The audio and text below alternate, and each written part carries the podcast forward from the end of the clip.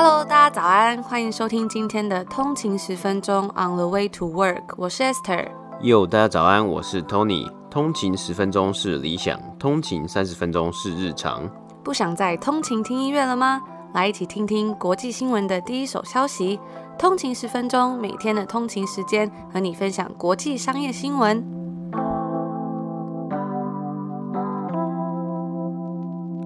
家早安，今天是六月三号，星期四，欢迎回来通勤十分钟。大家早安，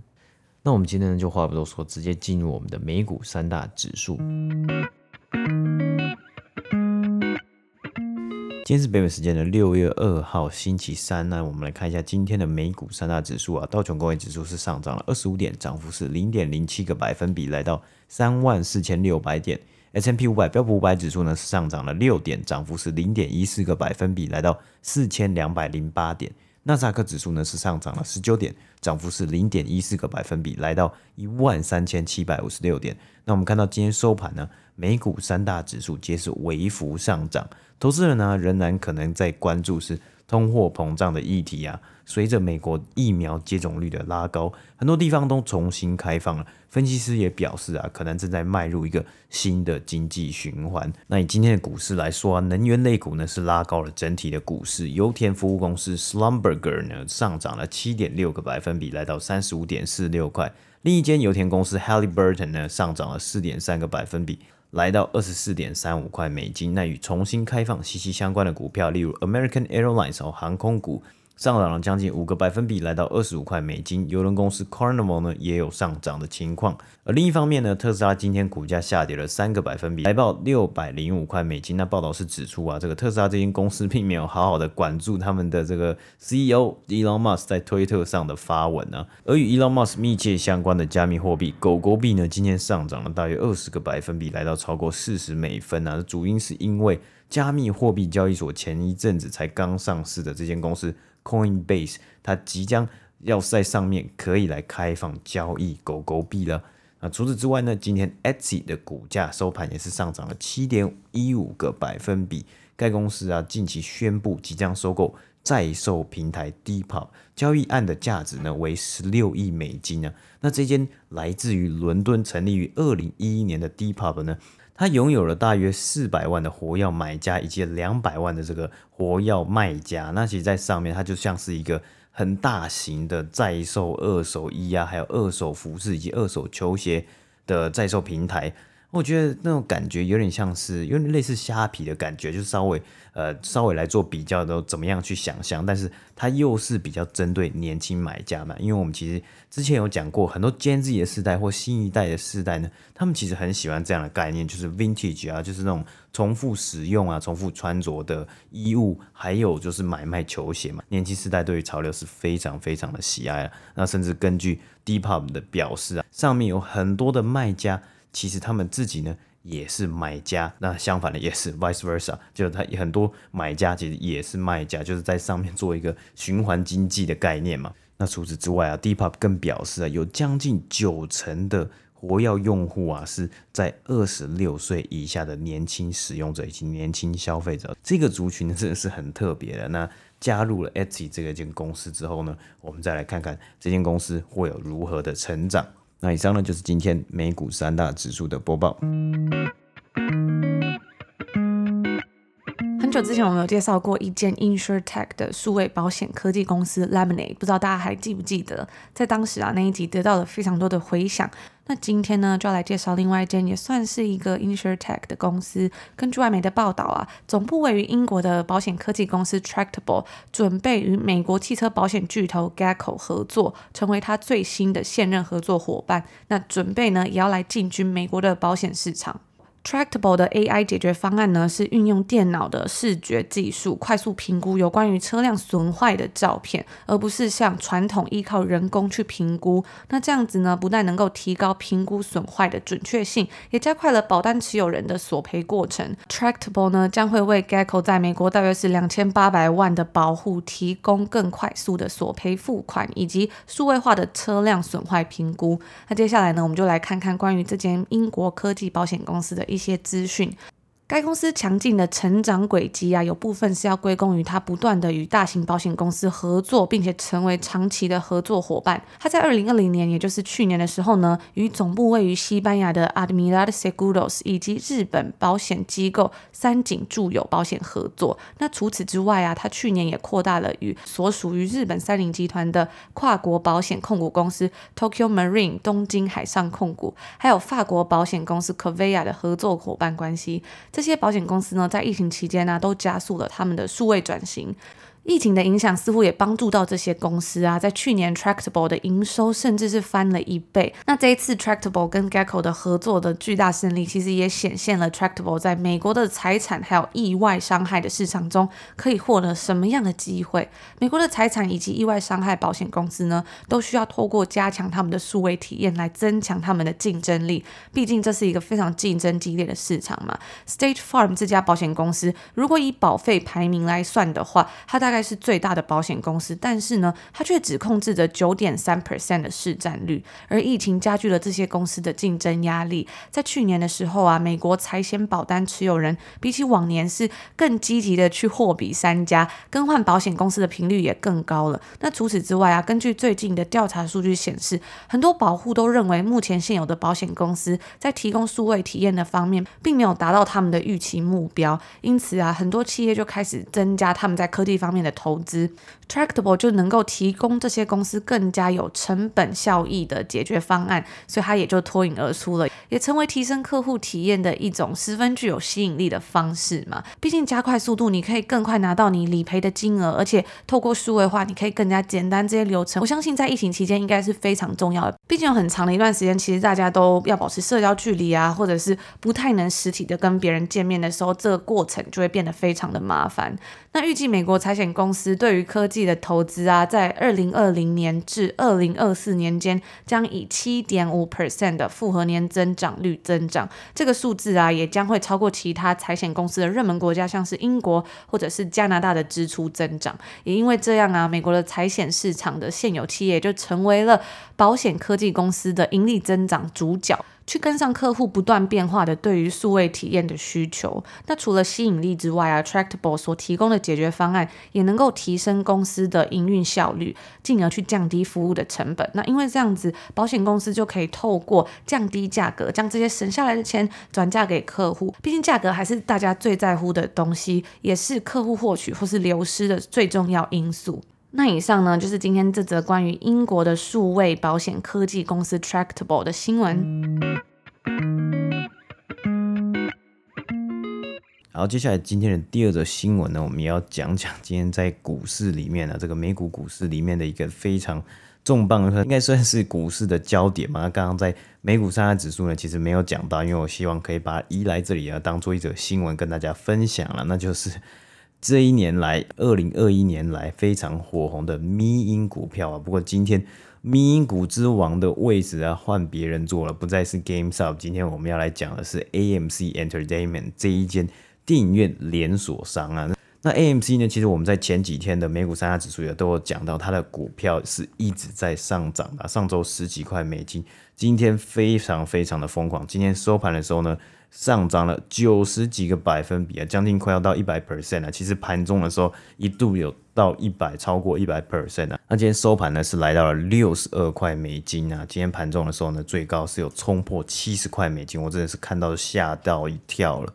那这上涨幅度真的是非常非常的大。那主要的原因呢，是因为这几天呢，AMC 又发行了新股给这个 hedge fund，给这个对冲基金 Merdrick Capital，那卖的是将近。两亿三千万美金，价值两亿三千万美金的股份啊，那这个 merge Capital 呢，也不是省油的灯啊，它在每股价格二十七块左右的金额去买入 AMC 的股票啊，那其实 AMC 另类呢，其实就是给 AMC 钱嘛，那 AMC 就是有募得了两亿的资金，那以新闻上媒体上的报道来说，AMC 可能会用这一笔金额呢去付清一些债款啊，或是利用这样子的资源呢去收购其他的。呃，有债务问题啊，或是经营不善的一些电影连锁商，让他们自己的规模再度的扩大。那 Merger Capital 呢，它可以赚到什么东西呢？就是呢，这是很特别，是他给了 AMC 钱之后，他马上把这些股票马上把它卖出去，等于说他就是一买一卖嘛，然后直接赚那个价差。那这次也很特别，AMC 在销售股票的时候呢，也没有给他一个闭锁期，所以他直接买了，他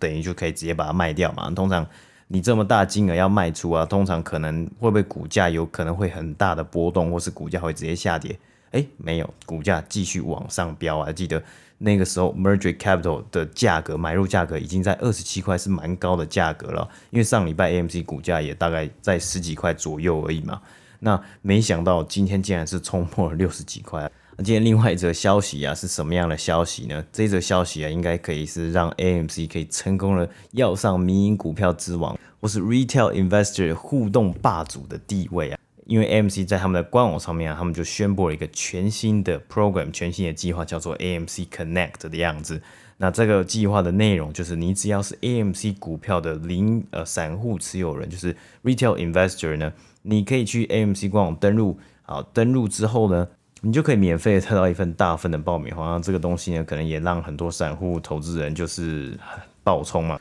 那我觉得这个东西其实真的也蛮好玩的，因为我们前几天其实也有在讲到啊，很多通常一般上市的公司，他们最在乎的应该是机构投资人，就是 institutional investor，可能是什么样基金的投资人啊，或是什么样的公司、什么样的银行来买入他们的股票。但是呢，因为有了我们这个之前二零二一年一月的时候，这种 GameStop 这些民营股票开始，然后大家有的公司就会开始来注意到。Retail investor，那像是 Coinbase 上市的时候，他其实也有在 Reddit 上面做过，好像是做过影片还是直播的样子，就是跟大家分享他们的一些心得或是他们的一些资料嘛。所以很多的公司都开始去寻找一些方式，去可以去 touch 到或可以去接触到这些 Retail investor。那也要怎么样去好好的去利用这样子的动能，而不是让这些 Retail investor 来搞砸你的股价或是搞砸你的 valuation。但呃，以 AMC 的例子来说，AMC 的 valuation 也是是非常的疯狂啊。不过 AMC 是真的 好像很厉害，很会做这样的互动啊。特别是在上个周末，就是 Memorial Day 的 Long Weekend 嘛，长周末，很多的地方呢也开出了不错的这个电影的票房嘛。像是很多媒体呢都有预估，这一次这个长周末呢，预估票房整体会超过一亿美金，虽然离二零一九年的票房两亿三千万美金啊。还是有点差距啊，不过终于有看到了啊，重新开放，终于可以重新回到电影院看电影，这这个感觉一定是非常非常不一样啊！所以它的票房呢也开出了佳绩，然后也另类的造成了好几个动能，让 AMC 的股价呢在今天直接是一飞冲天了，涨了三十几块美金啊。因此，AMC Entertainment 呢，在今天收盘之后，它的市值啊是来到了将近两百八十亿美金啊，甚至已经超越了 GameStop 的市值。GameStop 今天收盘其实也有是上涨了十三个百分比，股价来到两百八十二块美金，市值是大概是在两百亿美金左右啊。另外一支民营股票呢，来自加拿大的 BlackBerry 呢，今天也有上涨三十二个百分比，所以今天也算是。很多的焦点呢，很多的投资人的焦点可能都会看到这几只民营股票持续的上涨。那我其实还蛮好奇的，有没有一些呃住在北美的或是住在美国的通勤族呢？你们有没有持有 AMC 的股票？那你们会不会想要去重新的，因为有重新开放了嘛？如果打完疫苗之后呢，会不会想要重新回到这个电影院？那对于你们来说，这样子一份呃免费的爆米花，会不会给你足够的 incentive、足够的激励去买购买 AMC 的股票？那以上呢，就是今天第二则新闻的播报。刚刚 Tony 有分享到这个美国在奖励已经接种疫苗的民众有各种激励措施，其实我还蛮羡慕的。其实我们之前也有跟大家分享到，像是有送超市礼券啊，甚至是。有吃不完的 Krispy Kreme 吗？这个吃不完是指说，因为他们之前不是有个活动吗？就是说，如果你有打疫苗之后呢，你就可以好像是每天去领一次还是什么的。那除了美国之外啊，我今天有看到一个新闻，就是澳洲也不遑多让，就是澳洲的有一间航空公司呢，它提供全年免费的航班跟其他的奖品，想要来鼓励顾客接种疫苗，所以我觉得非常的惊人，大家真的是无所不用其极在鼓励大家去接种疫苗嘛。那接下来这一则最后的新闻呢，就来跟大家分享到。我们刚刚说到的 Krispy Kreme 甜甜圈这间公司。那它本周呢就宣布说要来 IPO 上市，而它的股票代码为 DNUT。那这一间 Krispy Kreme 嘛，它是已拥有八十多年的历史，它是一间非常知名的甜甜圈连锁店嘛。我记得台湾也有，所以大家应该都不是很陌生。记得那时候它才刚到台湾开店的时候，真的是大排长龙，都要排好久才买得到甜甜圈。然后大家就会分享说：“哇，我买了一盒，我买了两盒。”因为毕竟排排了很久，有时候就会忍不住多买一点嘛。不知道大家会不会这样？像我自己有时候出门啊，然后排队排很久，好不容易进到那个店里面，真的也是会觉得说：“嗯，是不是要多买一点比较划算？” 那其实 Krispy Kreme 这间公司呢，它在两千年的时候就有上市过了，但是呢，却在不久之后又申请了破产保护。当时啊，大概就是健康意识抬头的时间，也就是说，大家开始希望说可以吃更健康的东西，而不是像是 Krispy Kreme 这种。因为我自己是觉得它还蛮甜的啦。那在五年前，也就是二零一一六年的时候呢，Krispy Kreme 更是由欧洲投资公司 JAB Holdings 接手，转换成为私有的公司。今年二零二一年，他们决定卷土重来。今天就来分享，根据该公司最新的上市资料，里面有一些亮眼的数据。Krispy Kreme 美国的销售额在最近一年的财务年里面是成长了十七个百分比，营收呢在二零二一年的第一季较去年同期成长了二十三 percent。分店数全球大约经营了一千四百间，分布在三十三个国家。不过呢，在一万两千间杂货店跟便利商店中，其实都可以看到他们的产品。除此之外啊，分享一个比较有趣的东西，就是在它所有甜甜圈的品相之中呢，卖出的甜甜圈中有六十四 percent 是零有糖霜的，就代表说其实很多人真的很喜欢吃它上面有零很甜的那个糖霜。不知道大家喜不喜欢吃甜甜圈？那你们是喜欢吃什么样口味的甜甜圈呢？其实，在台湾也有那个 Mr. Donut 嘛，我自己也蛮喜欢吃，就是有一个小狮子头的那个东西。那以前好像也有 Dunkin' Donut，后来好像倒了。不知道大家是最喜欢吃什么口味？不过有时候吃起来真的是会觉得还蛮有罪恶感的吧，毕竟真的感觉热量蛮高的嘛。那同时呢，Krispy Kreme 他们旗下也用 Insomnia Cookies 饼干的一个品牌，该品牌有一半的销售额是来自于他们网店的销售。那刚刚啊，我们就有稍微去看一下这个饼干品牌它的网店长什么样子。哇，我觉得那饼干真的。看起来非常的罪恶，但看起来非常的好吃。就是它还有卖那种两片饼干，然后中间是夹冰淇淋，然后那图片是巧克力，看起来真的非常的吸引人。那我觉得其实在这边呢，他们非常爱吃一种饼干，就是那种厚厚的，然后巧克力啊，然后吃起来非常扎实的那种饼干，就像是那个 Subway 的那个配餐饼干。不过我觉得在这里看到的那种饼干都稍微再更厚一点。然后 Tony 真的非常爱吃那个饼干，之前有时候会去星巴克买咖啡嘛，然后就会用那个卡就会有积点，然后我都会把那个。点数拿去换饼干给他吃。对，但是这个饼干其实就像是，呃，你去咖啡厅里面，这里咖啡厅也都会有这个，呃，像是它会它的英文名字就叫做 chocolate cookie 嘛，就巧克力饼干。chocolate chunk，chocolate chunk cookie，就上面有巧克力豆或是巧克力粒的饼干，那你可以换成不同的嘛，像呃 Subway 里面它就有原本的一般的 chocolate chunk，或是它也会上面也会有 M M chocolate，然后或是它上面也会有 M M 巧克力嘛，等等的。讲到这个，Tony 感觉就变专家，他真的非常喜欢吃这个饼干。我在这边跟大家分享一个小故事，就是我之前去超市的时候，我就发现了有一个可以做饼干的东西，然后那个很方便，因为他已经帮你把那个里面的内容物都搅好了。它长的样子呢，就是很像是一坨面粉或什么，就是帮你弄好。然后呢，你打开之后把它切成一块一块，然后就可以把它放到烤箱里面去烤嘛。然后那时候看到这个东西的时候，我就觉得很开心啊，我觉得说哇，这样烤饼干感觉好方便哦，我一定要买回家给 Tony 吃，因为他真的很爱吃那种东西。后就买回来之后发现呢，那烤起来的。感觉真的跟外面卖的差太多，就是好酥脆，就好松，很像虾饼的感觉，跟原本我们期待的这种 cookies 真的不太一样。那再回到这个甜甜圈的 Krispy Kreme 啊，我们就来看一下它的获利方面。该公司呢，在截止于二零二一年一月三日的财务年中，记下了净亏损六千四百万美金，相较于二零一九年的净亏损呢，则是三千七百万美金。那它也在二零二零年，也就是去年的时候呢，记下了史上最高的营收十一亿美金，真的是非常的惊人。卖甜甜圈也可以卖到十一亿美金。那以上呢，就是我们今天的最后一则新闻。那说到甜甜圈呢，我就想到我们上礼拜直播的时候啊，我们也是有吃甜甜圈给大家看。那就是我们吃的是 Tim Hortons 在加拿大非常著名的连锁咖啡，就是咖啡连锁店。它它里面呢有一个很特别的甜甜圈品项，就是 Timbits。那它的中文呢可能就是有点像是一口甜甜圈啊，在加拿大是非常的普遍，然后也非常的就是算是很普遍的一个国民小吃吧。它其实长得也不太像甜甜圈，它就是像一个小丸子的样子啊。但是 Tim Hortons 也是有卖很多不同的甜甜圈，我觉得加拿大人真的好喜欢吃这种很甜的东西，或者是那种算是怎么讲，看起来很罪恶的食物。